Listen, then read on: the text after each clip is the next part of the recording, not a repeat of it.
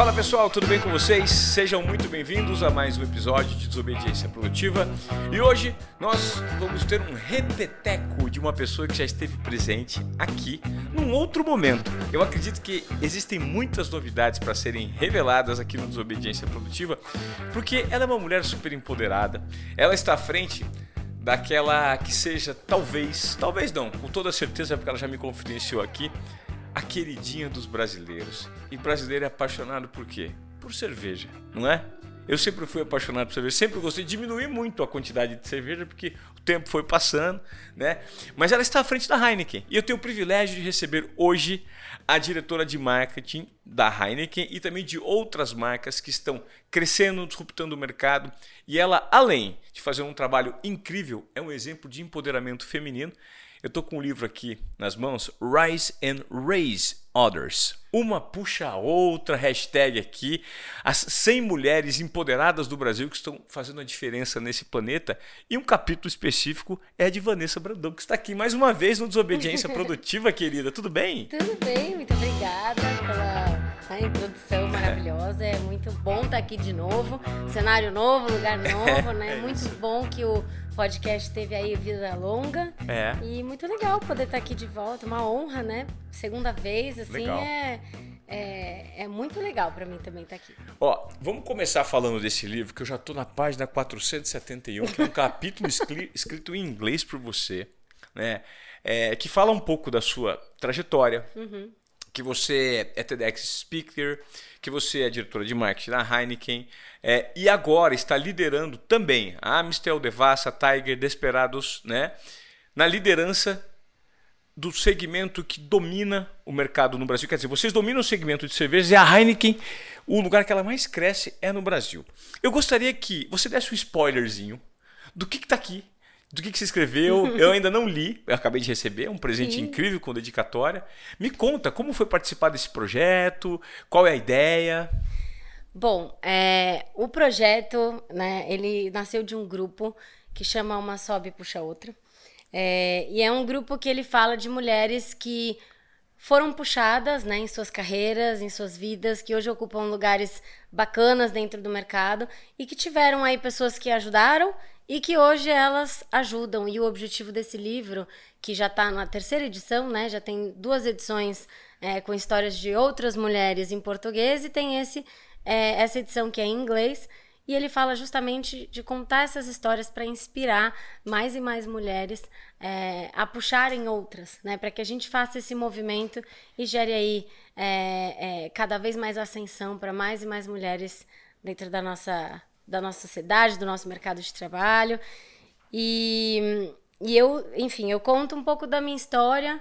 É, eu falo, né? O meu capítulo ele, ele chama Em Paz com os Meus Medos porque eu sempre fui uma pessoa muito medrosa é, na minha vida, assim, de criança, desde medo de monstros que não existem, é, até medos, enfim, de carreiras, insegurança, né, de não me achar capaz em alguns momentos.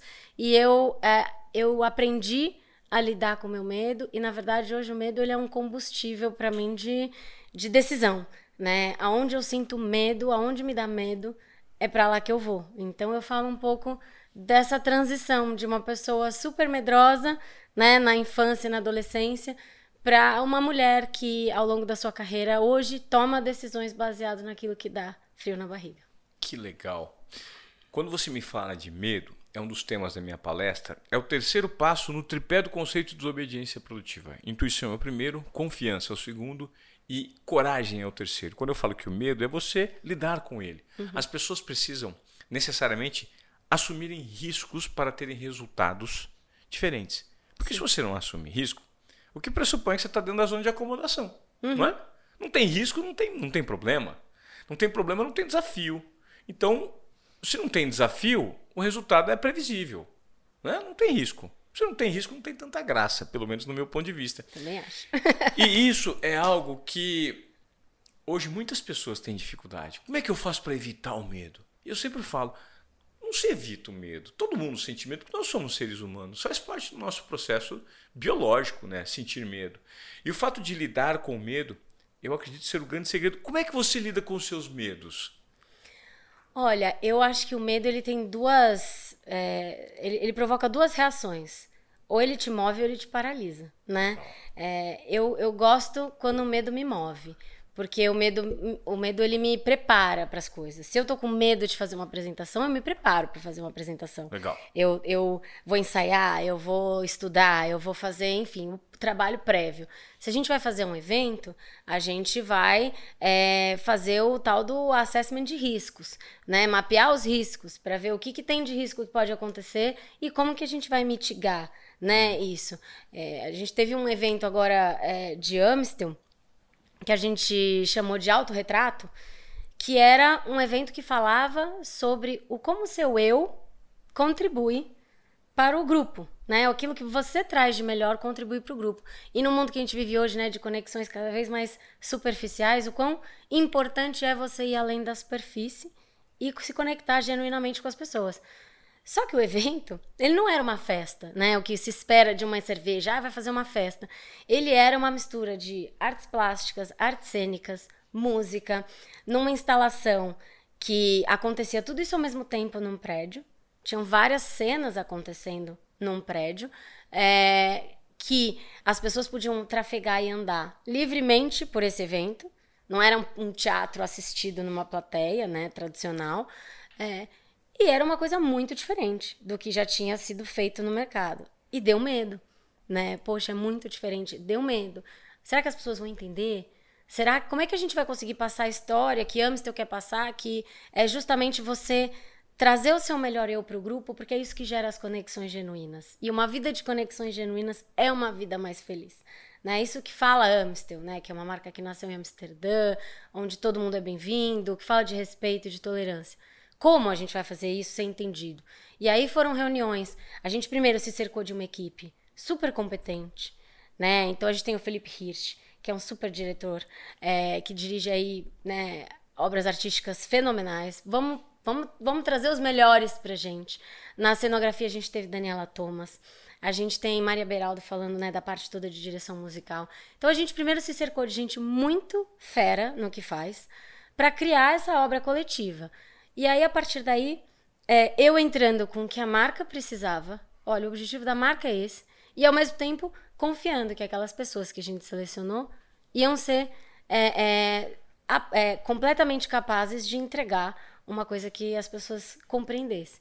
E no fim foi um evento super legal que aconteceu aqui na cidade, no centro. É, virou, assim, as listas se esgotaram em minutos, né, para as pessoas. E todo mundo que foi amou e falou: Poxa, eu nunca vivi uma experiência tão bacana quanto essa. E, a história foi narrada, é muito louco, porque a história foi narrada toda em volta da história do Narciso, é, que é uma pessoa que se amava na superfície, né? É, então, uh, deu medo. O que, que a gente fez? O que, que a gente faz previamente para que as pessoas compreendam, para que as pessoas certas estejam ali, tanto no backstage quanto na plateia, quanto vivendo aquela experiência, para que ela atinja o público que a gente quer atingir, para que a mensagem seja entregue. Então hoje eu lido com os meus medos, eu lido da seguinte forma: quando eu vejo uma coisa que me dá medo, eu falo, hum, aí tem coisa. Porque se dá medo é diferente, é inesperado e provavelmente vai ser inesquecível. Uhum. É, então uh, Beleza. Então, se é para onde está o medo que eu vou, ele está baseado em que fatores? Ah, não sei se as pessoas vão entender. Ah, não sei se a gente vai conseguir entregar o que a gente quer. E aí, para cada um dos medos, eu tenho uma ação. Eu, eu tenho uma, uma um, um, alguma coisa que a gente se programa para fazer para mitigar, corrigir é, ou reagir se caso aconteça. Ser mulher na sociedade hoje, nós vivemos uma sociedade em transformação não na velocidade que ela deveria existir principalmente relacionada ao posicionamento da mulher uhum. na sociedade. Ser mulher hoje ainda gera mais medo? Olha, eu é, talvez para algumas coisas sim, uhum. é, é, mas eu acho que eu graças a Deus estou num lugar. Eu estou há 12 anos na Heineken, né? Então no trabalho é, eu, eu tenho uma empresa que acredita em mim e que me deu, você leu aí várias oportunidades, né? Hoje eu cuido da marca Amstel, Devassa e Tiger, é, criando um segmento que a gente chama de mainstream puro malte, que é um segmento que não existia, né? E foi criado por essas marcas que são as puro malte mais acessíveis. É, e essas marcas se destacam no mercado. E, e a empresa me confiou a criação de um segmento. É, eu passei pela marca Heineken, que foi, foram quatro anos incríveis que eu cuidei dessa marca é, e tive a possibilidade de, de, fazer as coisas mais incríveis é, é da minha carreira. É, eu tô, né, comecei relançando o Kaiser, passei por Desperados. Então, assim, hoje eu estou num lugar que eu nem posso dizer que é difícil. Eu, eu, eu tô num lugar que eu me sinto respeitada, eu me sinto encorajada e eu me sinto valorizada. Na minha casa, eu, eu acredito que eu sou uma pessoa de sorte, porque é, eu tenho um marido incrível, que é um super parceiro, que é um pai muito bacana e que tá lá cuidando do meu filho, do nosso filho, enquanto a gente está aqui conversando, enquanto muitas vezes eu estou em algum evento, porque eu trabalho com cerveja, então eu tenho evento à noite, eu tenho evento final de semana. É, eu me lembro da época que eu estava em Desperados, eu amamentava, botava meu filho para dormir e saía para ir cuidar do evento. Voltava duas, três horas depois para dar de mamar de novo na madrugada. Então, é, eu acho que é, é preciso uma rede de apoio. É preciso pessoas que te apoiam, que te encorajam, que te puxem, que nem a uhum. gente está falando no livro. É, eu tive chefes que acreditaram em mim, eu tive gente que duvidou de mim, mas precisou algumas pessoas forçarem a curva e acreditar para que eu pudesse estar hoje aqui no dia, nesse dia, conversando com você sobre tudo isso. Legal. E eu acho que é o mais interessante na sua jornada é que você conseguiu ressignificar, né, o que o medo de repente é, é, ele, revelava para você e o que para muita gente hoje que não tem coragem de quebrar alguns protocolos, avançar em algum sonho que gostaria de realizar. É porque o nosso objetivo aqui no Desobediência Produtiva, ao trazer figuras como você, é gerar algum tipo de provocação em você que nos escuta, que nos assiste, para que você tenha alguma transformação real, prática na sua vida, ou algum insight ou algo que você de repente não estava esperando ouvir, que você estava precisando escutar, nós podemos falar. E eu acredito que essa questão do medo, é, é, ela é muito interessante porque quando eu era mais jovem, eu me sentia muito pouco empoderado também. Eu tinha medo de tudo. eu tinha medo dos meninos maiores, porque eu sofri muito bullying quando eu era é, pré-adolescente, adolescente. Então, eu tinha medo de não, não, dar certo nas coisas que eu ia fazer. Eu sempre tive uma proximidade muito grande com o microfone, mas essa proximidade era uma relação de medo. Eu ia para o microfone, eu comecei no rádio com 14 anos. Mas ao mesmo tempo que eu tinha uma vontade muito grande, o desejo do microfone me gerava um medo enorme. Não tinha nada que me dava mais medo. Eu ia fazer as aberturas dos meus programas de rádio, eu pedia para todo mundo sair, eu escrevia num papelzinho, você não sai do estúdio. Porque eu operava o som ao mesmo tempo, eu saio do estúdio que eu preciso estar sozinho, porque eu tenho medo, medo de errar. Só que o lidar com isso foi fazendo com que a superação se transformasse numa confiança tão grande, né? É. Isso aconteceu com você também? Sim. Vai solidificando a confiança, assim, poxa, se era medo, se era tão distante, se era desafiador, o fato de vencer isso dá uma força tão grande pra gente, né? Sim. E, e, quando você olha para eu brinco assim, às vezes você olha para trás e fala, nossa, se eu soubesse que ia dar tanto trabalho, não tinha nem começado. Mas é, eu ia ficar com preguiça, assim, ah, não vai dar certo. Mas eu acho que o que você falou, você trouxe uma, uma coisa muito importante, que é, é, o medo, ele, ao mesmo tempo, né, a gente falou aqui, ele paralisa ou te move. É, você nunca vai saber o que poderia ter sido se você não tentar. Nunca. Então, se você falar, ah, eu tenho medo, não vou não vou arriscar esse emprego. Vai ser não. Né? Não vou arriscar essa ação. Vai ser não, ela não vai acontecer. Né? Então, é, eu, eu tinha muito medo no começo da minha carreira de apresentações em público. Ah, eu não conseguia prestar atenção em nada da reunião que estava rolando antes de eu apresentar. Esse medo sumiu? Não. Ele continua ali. Porque está em mim. É, é uma coisa que me dá tensão, né? Tensão. Quando eu tenho que fazer uma apresentação para muita gente é, é uma apresentação importante. Mas é, eu falei, bom, se eu tenho medo de ser o centro das atenções, né, do palco, eu vou fazer aula de canto, que é uma coisa que eu gosto e que vai me obrigar a ficar no palco, exposta ali é, para uma quantidade de pessoas razoável para me ouvir. E eu vou ter que me expor a isso. Toda vez que eu vou cantar, toda vez que eu vou fazer alguma coisa, eu fico com dor de barriga, eu fico nervosa e tal. Mas quanto mais você se supera, mais confiante você fica, como você falou. É então, quanto mais você ultrapassa, fala, pô, eu consigo. E não é de repente, né, você é, é, tem medo de altura, vai pular de paraquedas. Não é isso. Mas é você ir um pouco a pouco, é trabalhando o seu medo, se expondo àquilo que vai que te dá medo, mas que vai te ajudar a progredir, né? Então, é, isso passou, por exemplo, a minha aula de canto fez com que eu, eu ficasse muito mais confiante com a minha voz na hora de apresentar, para ela não tremer, é, para eu ter ar, para não parecer que eu tô nervosa. É, eu tô, eu tô ali fingindo bem, mas eu tô. É, e mesmo assim eu tô lá. Então, é, eu falo eu falo sempre, eu falo, você nunca vai saber se você não tentar. Então tenta, porque o máximo que pode acontecer é você ter razão do seu medo. É o máximo. é o tipo, máximo. ah, pode não dar certo. Legal, mas e se der? Se der, vai ser incrível. Olha, você falou de algo que faz muito sentido é, nesse conceito de desobediência produtiva, que eu sempre tento explicar nas palestras para as pessoas, que é assim, ó.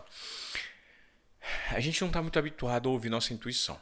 Mas uhum. quando a gente ouve, e a nossa intuição comunica algo valioso, a gente é, não sabe. Algumas pessoas, a grande maioria, na verdade, não sabe mapear as próprias características. Você já notou?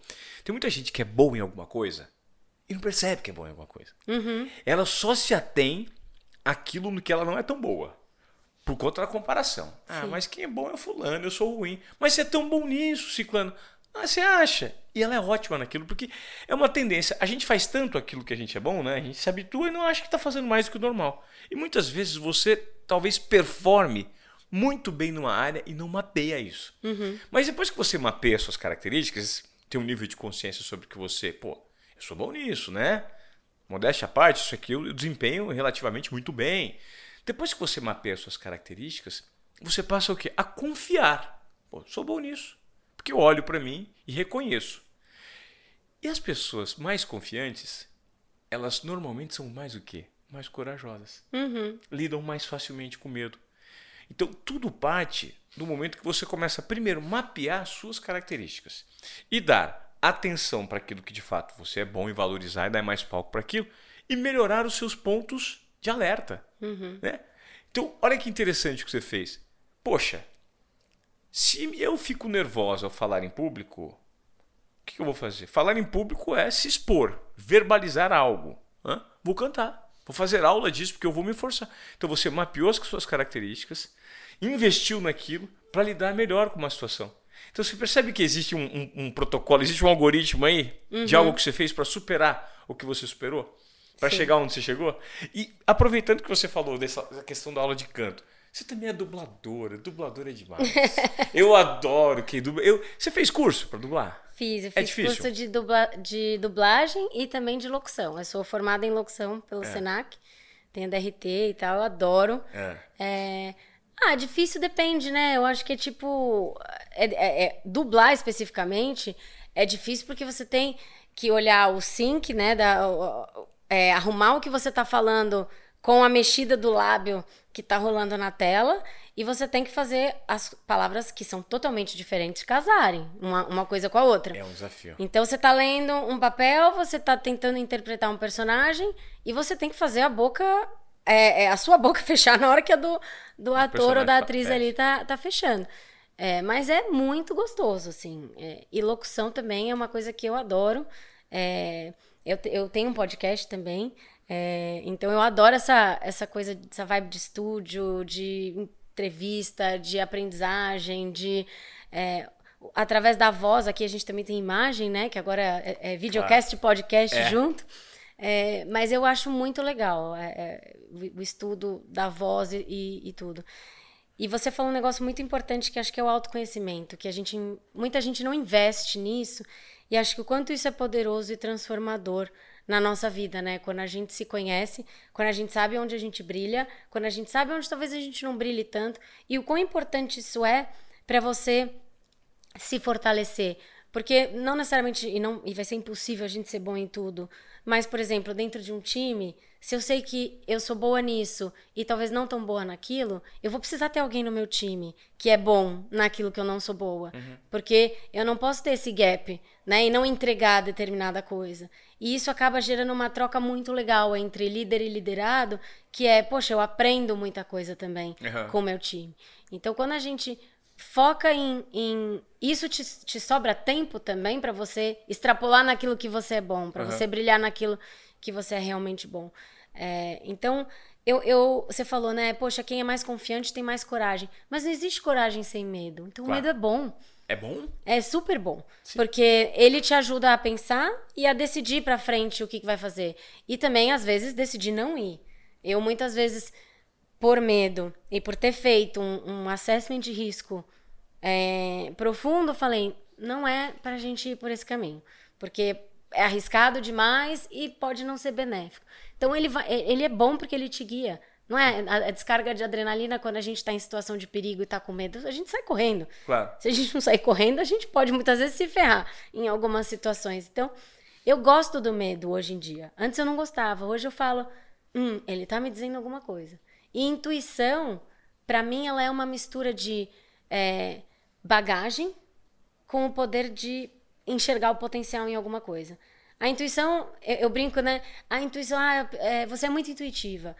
Poxa, se eu fosse, né, tivesse uma bola de cristal, a gente ganhava na loteria e, e, e tava aí, né? E resolvia tudo. resolvia muitos problemas. É. Mas talvez gerasse outros, mas enfim. É, exatamente. mas é, a intuição, ela é. Você tem uma bagagem, você tem uma vivência. Se você tá achando uma coisa, se você tá pensando alguma coisa, hum, aqui pode dar errado, é porque alguma coisa já aconteceu que você tem na sua cabeça. É. E você está conseguindo antecipar alguma coisa que pode acontecer. Exato. Então eu gosto da intuição porque eu acho que ela é uma análise, na verdade, ela do é. que, que você já viveu com aquilo que pode ser que aconteça. É muito doido. Eu adoro falar de intuição. Li o Malcolm Gladwell, que eu ouvi o Fred Gelli. Você conhece o Fred Gelli? Não. Da Tátil? É o cara que... O Fred Gelli foi a entrevista mais incrível que eu fiz na minha vida. É o cara que me explicou mais sobre intuição é, de uma maneira orgânica. Ele está à frente de uma empresa de branding chamada Tátil, que faz empresas nacionais e multinacionais. E o Fred explica que. E eu achei essa explicação muito é, legal e eu adoto ela hoje quando eu falo sobre o assunto, que é a intuição é a soma de todas as experiências racionais e irracionais e subconscientes que nós temos. E a gente não, às vezes não carrega né, uhum. na nossa parte consciente. Mas às vezes vem a ideia manifestada se você está conectado com o momento presente. Né? Para ser intuitivo, você precisa estar aqui agora, uhum. para você ter a liberdade de criar. E ela surge como uma cola, fazendo sentido em tudo que você desenha de uma hora para outra. Mas já estava contigo. Uhum. E ela de repente se cola com alguma coisa que está acontecendo agora. Que é um, um insight, uma ideia, a necessidade de tomar uma decisão. Né?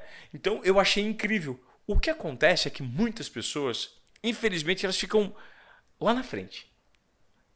Vivendo o futuro, né? Sim. Expectativa do futuro. Ou remoendo uma situação que já não consegue mais voltar atrás porque ela está no passado. Uhum. Viver no presente é difícil, né? É. Às vezes dá um trabalho. Por isso que a gente precisa meditar bastante. Sim. Você faz esse tipo de coisa, Vanessa? Você medita? Que, quais são os, as ferramentas que você usa para você hum, assim, eu, pelo que eu percebi, você é uma buscadora. Sim. Né? Você quer melhorar como ser humano, como profissional, obviamente, mas também como pessoa, né? Uhum. Você adota, faz yoga, faz meditação. Olha, eu faço várias coisas é, pequenas ou não tão pequenas ah. é, para me manter no centro. É, a primeira delas é, terapia. terapia é ótimo. é ótimo. terapia é muito bom. Toda semana tenho lá minha sessão, porque é bom falar em voz alta os nossos sentimentos. Eu acho que é, a gente precisa colocar para fora é, para poder fazer as devidas análises corretas e ouvir diferentes perspectivas, né, sobre aquilo que a gente está vivendo. Então eu faço terapia, eu medito sim, não todo dia. Eu medito é, hoje mais quando eu tô me sentindo é, carregada ou, ou mais mais para baixo e tal. Eu paro, respiro e eu, eu gosto muito de olhar para minha própria trajetória, para me encorajar, né? Quando eu tô empacada em alguma coisa, do tipo, ai, não tô conseguindo sair do lugar, será que eu tô fazendo de um jeito errado e tal?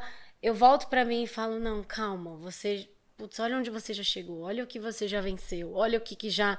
É... E eu, uh, eu, eu sou muito espiritualizada, então eu acredito muito na, na, na numa força maior, numa coisa né, em energia, em, nessas coisas de, é, de tentar ler as coisas que estão acontecendo. Então, poxa, às vezes uma coisa dá errado no trabalho porque eu tinha muita vontade que acontecesse e eu me frustro, eu penso, não, é, é não era para ser e a gente tem que entender alguma coisa com relação a isso. Eu vou dar um exemplo. A gente em Heineken, nos meus tempos de Heineken, a gente estava muito tempo querendo fazer um projeto com Ayrton Senna porque a gente acreditava muito que tinha é, é, é, uma conexão, né, que a marca poderia, a marca era patrocinadora, né, ainda é da Fórmula 1, o Senna é o maior ídolo, a gente queria né, retomar crescimento de audiência e a gente passou dois anos criando um projeto que foi reprovado. É, pelo global e não e por e, e cada reprovação o time ficava super frustrado e, e tinha um motivo e tinha uma pista ali a hora não era grande o suficiente, hora tinha uma outra questão. Eu falava, gente, vamos olhar para o que está sendo dito para gente e não vamos, não vamos. Se a gente tem esses sonhos, se a gente quer fazer, beleza, vamos trabalhar em cima do feedback que foi dado. E aí, no fim, enfim, no, no, no meu último ano em Heineken, é, a gente trouxe os carros do Senna, pilotados por ele. Você tava é, no evento. Eu, eu, eu, comandei o evento. Foi um dos eventos mais complexos de serem comandados e mais prazerosos. Exato. E imagina, trazer uma Lotus, uma Toleman, uma McLaren, é. buscar o piloto da Lotus daquela época para é. vir arrumar o carro. Foi um projeto super complexo. Mas se eu olho qual que era a primeira ideia dois anos antes, ela era muito inferior ao que foi de fato acontecendo. E nesse momento eu virei pro time e eu falei: tá vendo, gente? Olha o que a gente fez. E olha o que a gente poderia ter feito se tivesse sido aprovado lá atrás. Então, o não, ele nunca é um não. Ele é um direcionamento para um sim, um sim. Ou um sim talvez muito diferente do que você imagina. Às vezes, ah, poxa, eu queria tanto aquela vaga de emprego, ela não veio, é, mas ela não veio porque você precisa aprender alguma coisa antes. Porque, uhum. Então, eu, eu eu brinco que eu, eu vivo muito em terceira pessoa, tentando me observar a cada sentimento do Legal. tipo, por que, que eu tô sentindo isso? E fora outras coisas, né? Eu faço aula de dança que eu adoro para tentar é, manter né, o corpo ativo. Faço aula, tô, tô, aprendendo piano agora, me arrisquei a aprender piano. Nossa, dança, canta, ó, ela dança, canta, dubla, toca. Dirige, Toca não. É, Ainda não. Dirige uma marca. Ainda não, vou aprender. É. Mas eu gosto de me manter é, essa pessoa iniciante em alguma coisa. Legal. Isso gera desafios e como é gostoso aprender a aprender. Sim. Eu estou fazendo uma parceria junto com a Escola de Negócios São Paulo, Securato. Uhum. A gente tem, a gente está indo para a terceira edição do Be the Future. O Be the Future tem o objetivo de provocar algum tipo de algumas reflexões na audiência sobre as competências do amanhã do Fórum Econômico Mundial. Que legal. É, então a gente pegou lá as 10 principais competências é, apontadas pelo Fórum Econômico Mundial para que as pessoas possam se reinventar. É um, é um programa gratuito que a gente está oferecendo é, para o público. E a principal competência do amanhã é apontada pelo Fórum Econômico Mundial é que as pessoas precisam aprender a aprender. Uhum. Por quê? Porque a gente deixou de viver num mundo linear, previsível, é, em que tudo você conseguia é, direcionar é, e que você conseguia controlar. Hoje a gente vive num mundo caótico, aleatório, imprevisível, que gera ansiedade e muita expectativa nas pessoas. Né? Como lidar com isso? O Be The Future acaba tentando responder parte dessas respostas para dar um direcionamento para as pessoas. E a principal competência do amanhã, né, é o aprender a aprender. E quando você me aponta que você está tentando ser uma iniciante em cada uma dessas verticais, significa sou um perfil inquieto. Está o tempo inteiro buscando uma transformação. E não existe mais espaço hoje, acredito eu, por exemplo, no seu time, para pessoas que não querem fazer diferente, né, Vanessa? É uma necessidade hoje, principalmente no, no, no mundo corporativo, não é? Sim, acho que é, eu, eu, falo muito, eu falo disso no meu TED, né, no meu TEDx, é. que é sobre como o contexto é importante e o contexto muda o tempo todo. E se você não, se você não não está é, se reinventando a partir desse contexto, você não consegue ser relevante, você deixa de ser relevante. Então, um profissional hoje, por exemplo, na minha área, marketing, quando eu comecei a trabalhar, o marketing era outra coisa era completamente diferente fazer marketing. É, e se a gente não está aberto para entender que o contexto é outro, que as relações são outras. Ah, tem muita gente que fala, poxa, o mundo ficou muito chato. Não, o mundo é diferente hoje. Então a gente tem que entender esse novo contexto e se adaptar a partir dele. para entender como é que a gente vai ser relevante nesse, neste contexto. Então, se você é uma pessoa que não está aberto é, a... Tem uma frase muito, muito, muito legal que eu não sei se eu vou conseguir reproduzir direito, e eu também não lembro quem é o autor, uhum. mas que fala que o analfabeto do, do século XXI é, é, não é aquele que não sabe as coisas, mas é aquele que não se dispõe a desaprender para aprender. Uhum. Muita coisa que a gente sabia que era verdade absoluta e, e tal, caiu por terra, tá. né? É. Então eu acho que sim, a gente tem que se reinventar. Se você quer se manter relevante, você tem que ouvir o que está ao seu redor, ouvir o outro e servir a partir do que você ouve, a partir desse contexto. Senão você não vai conseguir ser relevante, você vai ser obsoleto. Quando você fala sobre é, essa necessidade, eu acredito que você carrega com o cargo que você traz uma, uma, uma pressão muito grande para mapear padrões de consumo. Né? o tempo inteiro você tem que estar tá mapeando mudança de padrão de consumo. O que, que você usa de ferramenta? Time, conversa, você é observadora, você acompanha redes sociais, para tentar estar tá na vanguarda, né? Sim. O tempo inteiro. A gente tem um time lá muito fera de Consumer Insights, né? Insights de consumidor, é. que nos alimenta com muitas tendências, com muitas análises de comportamento. A gente testa muita coisa, praticamente tudo, né? Então a gente mapeia tendências, é, a gente testa o que a gente está é, pensando em colocar na rua. A, eu, obviamente, né, as redes sociais são riquíssimas para a gente entender comportamento, o que está sendo dito, quais são os assuntos.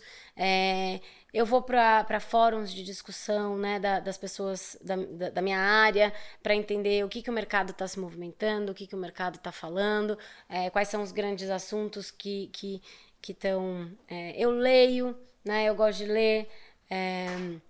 Eu estou o tempo todo lendo alguma coisa, seja um livro ou no dia a dia também artigos, coisas é, que são, que são é, postadas. É, ah, tá pegando um negócio aqui. Putz, o que, que é? O que, que é? Eu vou tentar entender, né? Ah, tem uma nova trend. O que, que é isso? Por que, que as pessoas estão fazendo isso? O que, que elas veem benefício disso? Então eu acho que a gente tem que se manter ligado, né? O, o que você falou da. Eu gostei da palavra, da inquietação. inquietação. De você tá sempre buscando. Falar o que, que tá rolando? Porque é isso é entender o contexto, é isso é entender possíveis novos contextos.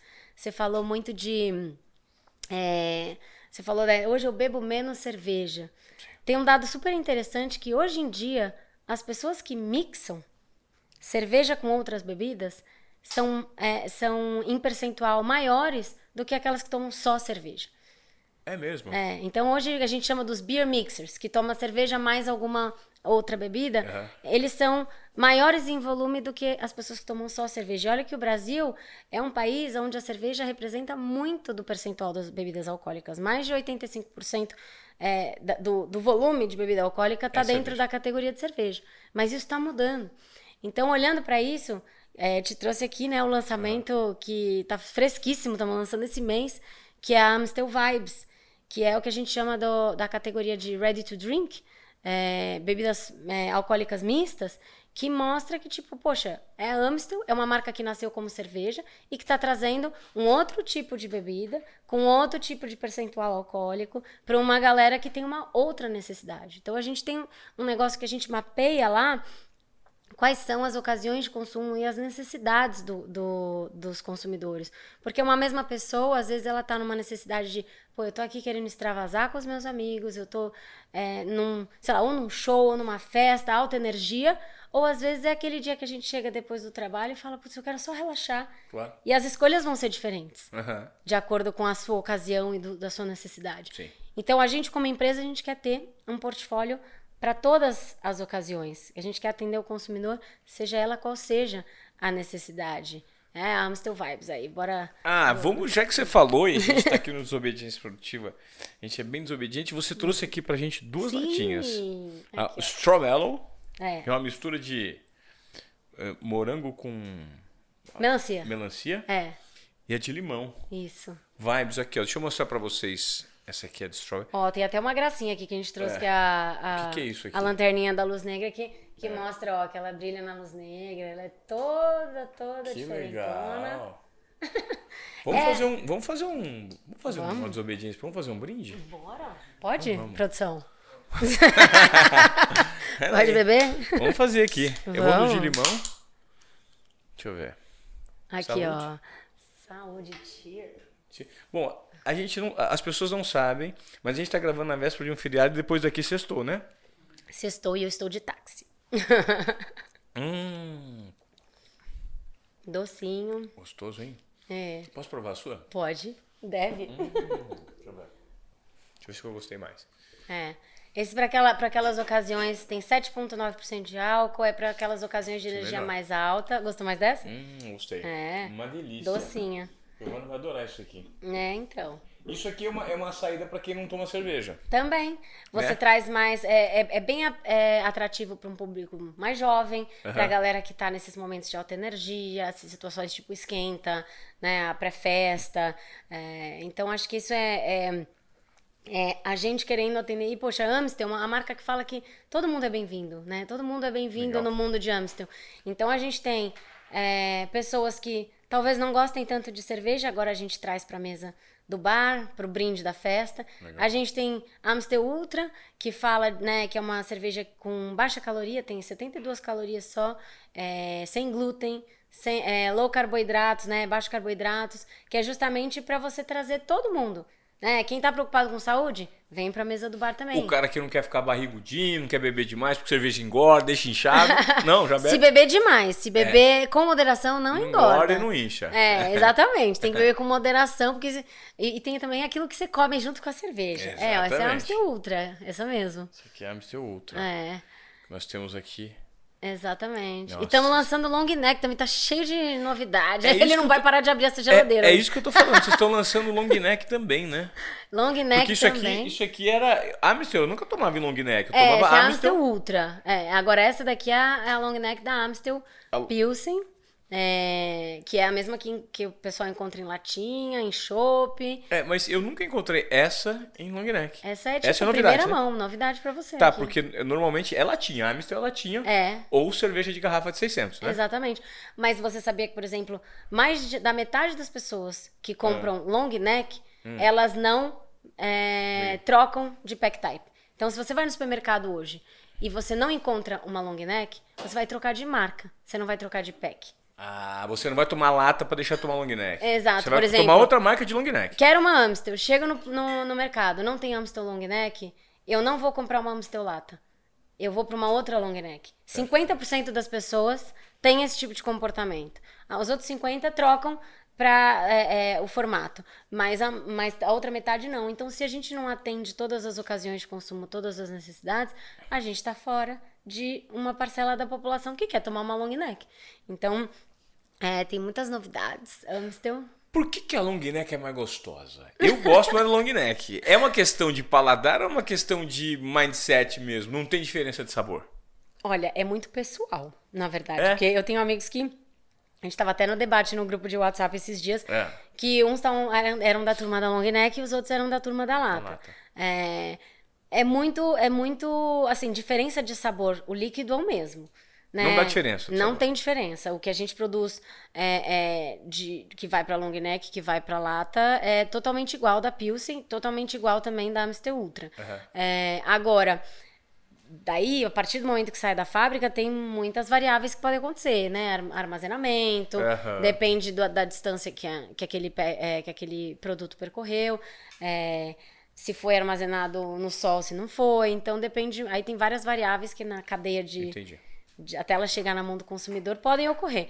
Mas a gente tem os packs, é, as latas protegidas, a garrafa é âmbar justamente para não ter nenhuma incidência de luz. É, a garrafa que é transparente de Amstel Ultra é, tem um lúpulo especial, que é um lúpulo que, que protege contra a incidência da luz. Então, é, não deveria ter, mas é muito assim. Tem gente que prefere tomar na garrafa porque prefere pack type de vidro, tem gente que prefere a lata, tem gente que prefere no copo. E tem gente que prefere chopp, né? Então Amstel tem tudo. Tem lata, tem garrafa, tem chopp, tem pra todos os. Os gostos. É. Ô, ô, Vanessa, é, eu vou te fazer uma pergunta que eu acredito que seja uma das grandes motivos de, de foco de uma marca de bebida alcoólica, Uhum. que é comunicar é, a moderação para o consumo de álcool num país como o Brasil, né? A gente não pode esquecer que a gente está falando de álcool. E álcool em excesso, ele gera morte no trânsito, ele dá dor de cabeça para todo mundo, acaba com famílias e tudo mais. Porém, a gente caminha cada vez mais para um nível de responsabilidade das marcas em relação a não insuflar bebida demais nas pessoas e entender como essa narrativa tem que ser construída para a geração de, um, de uma consciência no consumidor. Eu acho que isso é uma responsabilidade das marcas. Como vocês trabalham isso hoje?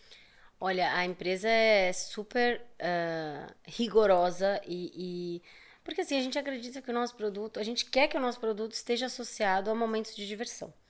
E momentos de, de abuso né, do álcool não vai ser um momento gostoso de diversão. A pessoa vai passar mal, pode ser perigoso, né? Então não é uma coisa que a gente é, gosta de ver. A gente fala que eu prefiro vender nove cervejas para nove pessoas do que nove para uma. Perfeito. Então, é, a gente busca sempre novos consumidores.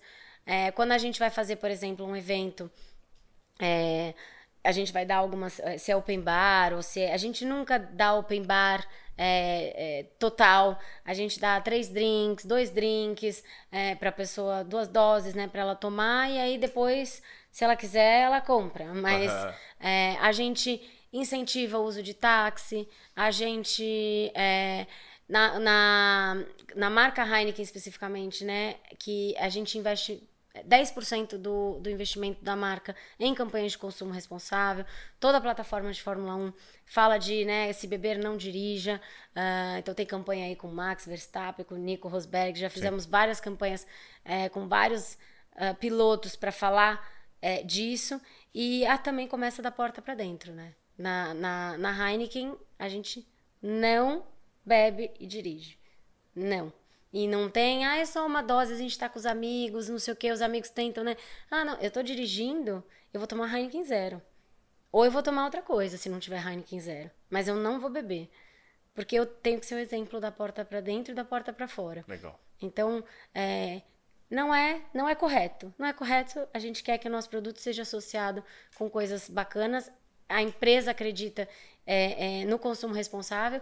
E se eu, como representante da empresa, como funcionária, faço o contrário da porta para fora, não é coerente. Claro. Então, é, todo funcionário é um exemplo.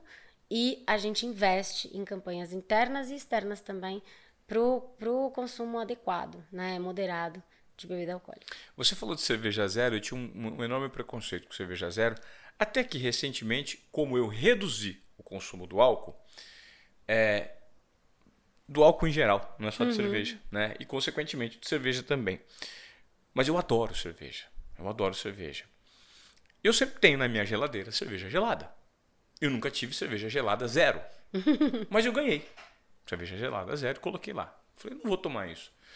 Só que hoje, quando eu tenho vontade de tomar uma cervejinha, e tem momentos específicos que eu cheguei lá um dia que estava morrendo de sede, com vontade de tomar uma cerveja, era uma terça-feira, eu me lembro. Eu abri tinha uma cerveja zero, eu ia almoçar em casa. Hum. A moça que trabalha em casa falou: Puta, vou tomar uma cerveja zero antes do almoço. E eu tomei, e aquilo foi maravilhoso. Porque eu tinha que tra traba trabalhar tarde para não dar sono, e eu tomei essa cerveja zero. E eu gostei desse lance de ter uma bebida zero na minha casa, uma cerveja zero, por gostar do líquido, Uhum. né? E acabou esse pack, eu comprei de novo, e acabou, eu comprei de novo. Hoje eu tenho cerveja zero em casa. E eu gosto de cerveja zero, mas esse foi a- essa foi a minha aproximação com a cerveja zero, que eu achei que era um produto equivocado, que não devia existir, porque, pô, você não quer tomar cerveja com álcool, não bebe cerveja. Mas agora eu vi que a cerveja zero ela faz muito sentido. Qual tem sido é, os, os cases de aproximação com a bebida? Acredito que seja, primeiro, não, hoje não vou, né, tô, tô dirigindo, vou beber a zero. Mas existem também outros cases que as pessoas chegam a essa bebida que deve ter enfrentado algum tipo de resistência no início e entrou no mercado? Tem.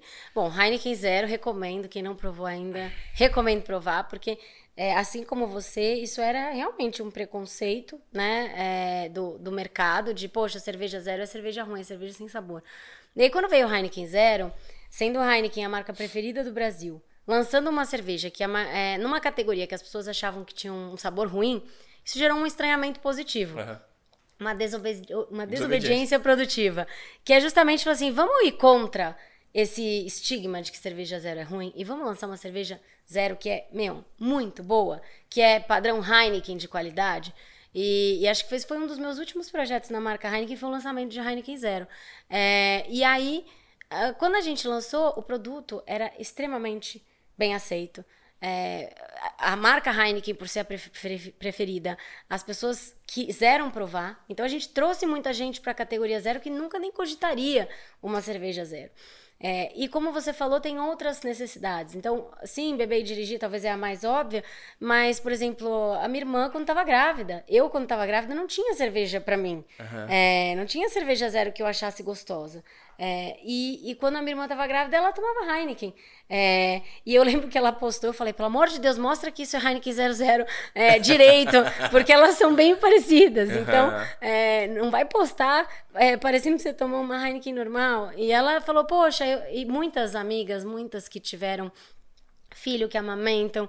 Às vezes você ouve histórias de pessoas que estão passando por algum tratamento e, e, e, né, é difícil e que não tem aquele momento de prazer porque tem muitas limitações. A cerveja zero é permitida em muitos casos, né? É, depende, né? Obviamente o que o médico tem que recomendar, mas a gente já ouviu relatos é, é, e, e, isso trouxe, né, aquela felicidade, aquele prazer para a pessoa. Então, eu acho que a cerveja zero ela inclui as pessoas, seja numa ocasião é, que te limita a consumir o álcool, seja numa condição que te limita a é, consumir o álcool. Então eu acho cerveja zero incrível. Heineken 00 recomendo, experimentem.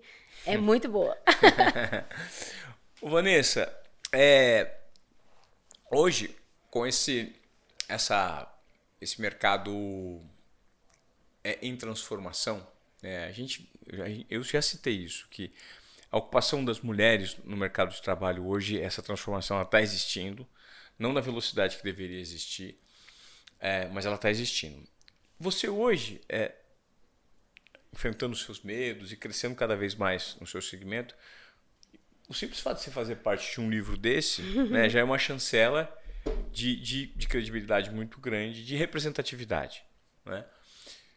Com isso aumenta também a sua responsabilidade e você tem atuado nesse sentido para ajudar que essa correção histórica da sociedade ela se transforme? Ah, eu acho que aumenta sim a responsabilidade, né? Eu acho que quanto mais a gente vai crescendo na carreira, mais a gente vira uma, uma fonte de referência positiva ou negativa, dependendo de como é. né, a gente decide atuar. É, e, e eu sim tenho, né, obviamente, comigo essa causa de, de levantar cada vez mais mulheres, de encorajá-las, né? Porque a gente, é, historicamente, a gente foi mais, é, como é que eu posso dizer, treinada a ficar mais acuada, né? A se resguardar, a se proteger, a não se expor, né? E muitas vezes quando a gente faz isso, a gente pode ser né, interpretada como ah, é muito durona, é muito é, é, brava, é, isso para não dizer outras coisas né, mais pejorativas. E eu acho que não, eu acho que a gente tem que, é, do nosso jeito, a gente não precisa fazer de outro jeito. É, eu nunca precisei me masculinizar né, para poder é, chegar onde eu cheguei. Eu eu brinco assim, eu sou uma pessoa super emotiva, eu choro fácil, já chorei na frente do meu time, já chorei em feedback que eu não gostei de ter tomado, já chorei é, é, em, dentro da empresa em vários momentos porque me emocionei com uma campanha que eu vi. Isso num segmento extremamente é, é forte para os homens, né? O é. segmento de bebida, cerveja. É, mas sabe que eu acho que é, para os homens acaba sendo libertador também um pouco quando você se vulnerabiliza, porque uhum. você permite eles de serem vulneráveis também. O homem, eu já acho que foi treinado para ser sempre o fortão, uhum. né, para não mostrar que está inseguro, para não mostrar que, poxa, eu acho que isso é uma é um tira um peso dos dois lados assim. É, eu descobri ao longo da minha carreira que dá para ser autêntica, dá para ser eu é, e mesmo assim dá certo do meu jeito, entendeu? Acho que todo mundo tem o seu jeito e todo mundo deveria trazer esse jeito. Não ficar tentando interpretar nenhum papel. Foi difícil em algum momento? Ah, foi, porque muitas vezes você fala assim, hum, ai, agora vão achar que eu sou fraca porque eu chorei. É, eu falo, ah, meu, não. Eu falo, eu falo sobre os meus sentimentos. Eu falo, gente, time, tô insegura.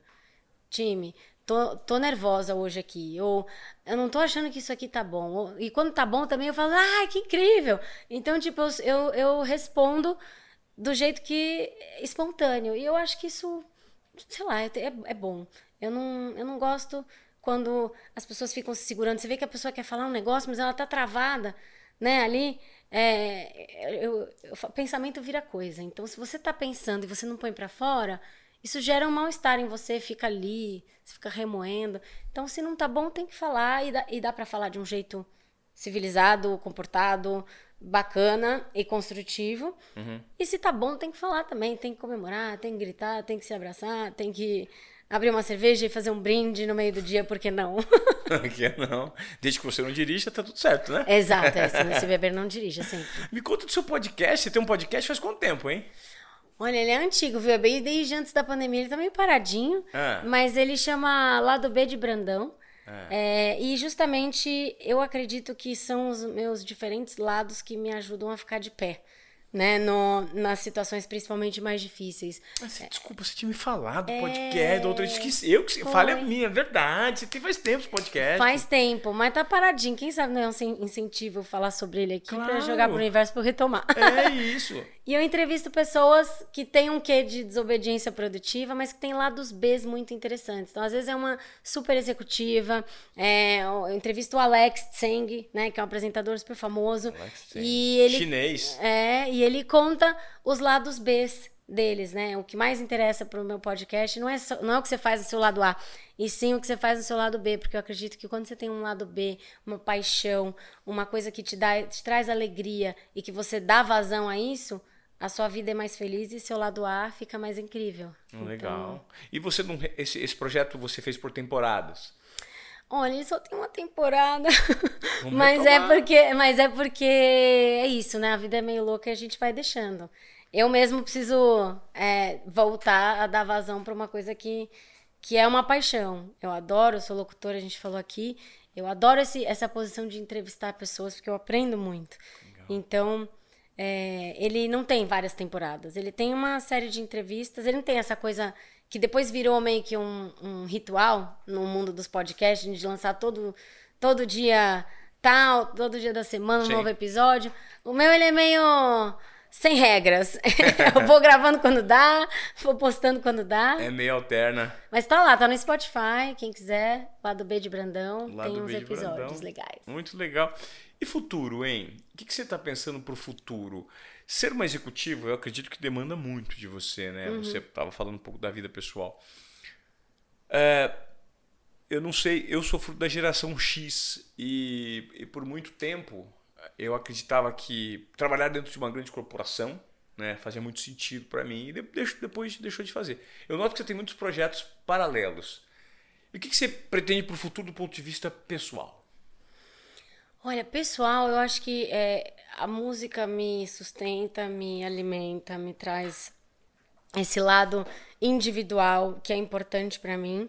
É, eu sou mãe de um menino fantástico de oito anos, então meu, meu projeto futuro é fazer ele se tornar um homem incrível.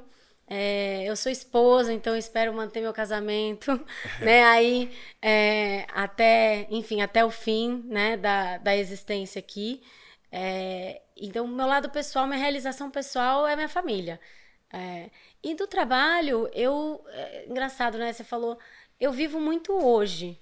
O hoje tá muito bom, porque eu tenho um trabalho onde eu me realizo no meu propósito de trazer alegria para as pessoas, de tornar a vida das pessoas melhor. Eu acredito que o que a gente faz lá no grupo Heineken com todas as marcas, né, a gente faz a vida das pessoas melhor. A gente tem essa intenção genuína né? Seja trazendo alegria para os momentos de diversão através do nosso produto, seja através de projetos como o que a gente acabou de lançar de Amstel agora e de Devassa. Né? Amstel lançou um projeto que chama Negócios de Orgulho, que é um programa de treinamento para empreendedores LGBTQIAPN+. Porque é, são pessoas que muitas vezes nem têm um CNPJ, que tiveram que empreender por preconceito do mercado é, e, e, não tiveram outra opção.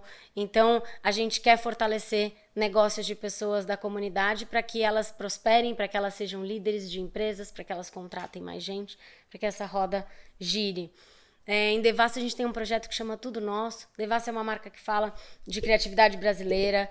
Quando a gente fala de criatividade brasileira num país de maioria de população negra, né? É, como que a gente pode resolver esse problema né, estrutural da desigualdade e o Tudo Nosso ele através da música e através das nossas plataformas, dos festivais, a gente tem como objetivo fazer com que as pessoas é, da população negra entrem pela porta da frente dos nossos eventos. Então, seja promoções afirmativas para dar ingressos para as pessoas é, curtirem é, os maiores festivais é, que a gente patrocina, como também artistas negros alavancar a carreira deles. A gente tem programa de mentorias, a gente tem um pool de artistas, a gente tem mais de 517 artistas dentro da plataforma. Que legal. E que vão para os palcos dos festivais que a gente patrocina. Então, na que hora legal. que a gente patrocina, a gente já fecha o contrato reservando esse espaço, tendo um palco devassa que vai elevar artistas em ascensão ou início de carreira é, que são da comunidade negra para uma posição de destaque, com toda a estrutura e o respaldo para que eles possam chegar lá. Então, isso para mim é, é, poxa, é o meu trabalho. E olha que eu acho muito legal. É transformador, né? É. E ao mesmo tempo, da porta para dentro, a gente tem metas de diversidade, de é, ter pessoas cada vez mais diversas dentro do time, seja da comunidade né, da população negra, seja da comunidade LGBTQIAPN+, sejam mulheres. Então, poxa, eu sinto que aquilo que eu nasci para fazer, que eu acho que eu nasci para fazer, que é tornar a vida das pessoas um pouquinho melhor a cada dia, da forma em, to em todos os momentos que a gente consegue impactá-las, o meu trabalho me possibilita isso, seja da porta para dentro com o meu time, seja da porta para fora. Então, eu não penso hoje, ah, onde você quer estar daqui a 10 anos? Eu não sei. Legal. Eu não sei. É, é uma pergunta que talvez seja fosse bonita eu ter a resposta, mas não sei. Eu estou deixando o hoje está muito bom. Aí, a partir do momento, se não tiver um dia, daí eu penso. Eu também penso como você, sabia? Se me fizeram essa pergunta, eu não sei dar a resposta, porque é viver um dia após o outro, né? Porque a, a, a, o direcionamento, a, a entrega genuína para o hoje faz com que abra um leque de possibilidades para escolhas para o amanhã, né? É, e a gente está meio acostumado a sempre querer o futuro, né? A gente recebe um aumento, daqui a um mês o aumento não está mais bom e a gente quer o próximo. A gente está numa posição super legal, mas a gente fala, não, putz, é, eu preciso ir para outro lugar, né? Então a, a gente tem essa mania, eu acho, de sempre querer a próxima coisa sem celebrar e se dar conta que às vezes o hoje está muito bom. Nem sempre. Às vezes o hoje tá ruim, o que é bom porque te movimenta para algum lugar que vai ser melhor. Quando tá ruim, a gente se mexe. Uhum. É, mas quando tá bom também, por que, que não pode estar tá bom onde tá? É isso. Né? É isso. Legal. Então... Tem alguma pergunta que você gostaria que eu fizesse que eu não fiz? para você responder sobre algo? Eita! Ai, essa, essa é a pergunta mais difícil que você me fez. não, de repente tem uma mensagem que você queira falar, algo que você passar, algum assunto que a gente não tenha tocado, alguma curiosidade que eu não tenha perguntado. Sei lá, porque eu tenho uma surpresinha pro final, um desafiozinho pro final pra você. Eita, nós. Agora eu fiquei nervosa, com medo. que bom que você adora enfrentar medo. Olha, acho que não. Acho que a gente falou sobre tudo. Eu acho que o, o, o recado, né? Se eu pudesse passar um recado, eu acho que a gente procurar a beleza no hoje, né? Procurar a beleza no que a gente vive hoje. Mesmo quando às vezes tem coisa. Não dá para ser feliz o tempo todo, uhum. tem, nas 24 horas do dia, nos sete dias da semana. Mas é, o saldo tem que ser sempre positivo. No meu dia acontecem coisas que eu acho super legais e outras não. É, mas no overall, né? No, no, todo, tá, tá melhor ou tá pior? E se tiver ruim, faz alguma coisa para ficar bom, é? né? Vamos, vamos, vamos se mexer para tornar melhor. Mas se tiver bom, também curte, né? Curte a jornada. A gente não curte a jornada. A gente fica muito preocupado com a próxima coisa, com o que está do lado, com o outro, com o próximo, com o nosso próximo cargo, né? Faz o hoje que o, o próximo vem. Ó, então pra gente terminar, já que você falou que você é dubladora, locutora, ah. eu queria, sabe o quê? Uma palhinha de alguma música, porque você você tem uma voz linda. De repente, um refrãozinho de uma voz. Pô, se a gente terminar, porque depois que a gente terminar esse podcast, numa Ai, véspera de feriado, nós vamos tomar uma cerveja. Ai. Né? Experimentamos esse drink que... incrível, mas eu quero tomar uma cerveja geladinha que já tá aqui pronta, né? Meu time tá adorando. Joguei dando risada que falou assim: opa, que legal. Ai, Ela... eu faço. Olha só. Ah, um Deus. trechinho de uma musiquinha, de repente. O que, que, você, o que, que você gosta de cantar? eu gosto. Não sei se eu vou conseguir aqui, que agora eu fiquei nervosa. É, eu gosto de cantar Alicia Keys, mas ela é muito. Alicia Keys! Ela é muito maravilhosa. Eu não sei se eu vou Nossa! conseguir. Ai, mas um trechinho só, só pra Ai. gente. Né? Um desafio interessante. Bom, pensando no tema que a gente acabou de falar, peraí que eu vou Tá. ter que pegar a letra, que agora eu tô tensa. Ó, gente, tô até tremendo, mas vambora, Combinado. vou fazer. Tá. É... Vou cantar aquela música If I Ain't Got You. Que ela fala muito, muito dessa coisa das Nossa. outras pessoas quererem muitas coisas, não, as, não necessariamente as que ela tem, né? Então, Bora. ai, que Vamos vergonha. lá, vamos lá, é isso. Desobediência produtiva pra gente terminar esse episódio especial com Vanessa Brandão. Ai, meu Jesus, tá bom. Some people live for the fortune. Some people live just for the fame. Some people live for the power, yeah. Some people live just to play the game. Some people think that the physical things define what's within, and I've been there before. But that life's a bore, so full of the superficial. Bom aqui? Sensacional! Eu sabia que esse episódio ia ser melhor que o primeiro. Eu não fiz a parte mais difícil da música estrategicamente, porque estou muito Mas nervosa. tá ótimo! Queria agradecer sua presença, Vanessa. É sempre muito bom receber você. Fiquei até emocionado. Achei linda a sua voz. obrigada. Parabéns, viu? Pô, superou as expectativas do público aqui. a gente Olha, podia abrir com essa música, na verdade. Vamos abrir com essa música, no finalzinho a gente guarda. Viu, Matheus? Ó, na edição você coloca essa música aí. Calma, calma, calma. Vamos deixar pra cantar já já, porque a pessoa que nós estamos recebendo também é cantora. Parabéns. Obrigada, obrigada pelo convite, uma honra estar aqui. Legal. Parabéns pelo seu projeto. Eu sou fã, sou ouvinte e é cada história maravilhosa que você está aqui, que é uma honra é, poder ser uma delas. Legal. E parabéns por esse livro incrível. Ele ainda não está disponível nas livrarias? Ainda não, a a edição 1 e 2 é, foi vendida sim nas livrarias. Esse vai ser lançado agora nesse trimestre internacionalmente, mas vai estar disponível na, na Amazon, enfim, plataformas online para comprar. Agradeço o convite, Natasha, um beijo. Obrigada pelo convite e pela honra de estar aí no meio de tanta mulher bacana. Então Isso agradeço a elas também. Legal. Vanessa, mais uma vez, tamo junto, valeu. E até o próximo, hein? Na próxima vamos melhorar. Melhorar não, tá ótimo, já vamos mudar o repertório. Vamos. Tá bom? Tá bom. Valeu, beijão, galera. Espero que vocês tenham curtido. E se você veio até aqui, vamos fazer o seguinte: compartilhe o Desobediência Produtiva, porque isso significa bastante pra gente. Nós somos um podcast orgânico e quanto mais, quanto mais pessoas forem impactadas com essa mensagem super bacana, como por exemplo da Vanessa aqui hoje, isso significa muito pra gente e depende de você. Você curtiu? Faça esse compromisso, compartilhe com mais e mais pessoas pra gente ter um alcance cada vez maior do Desobediência Produtiva. Tá bom? Até a próxima. Valeu.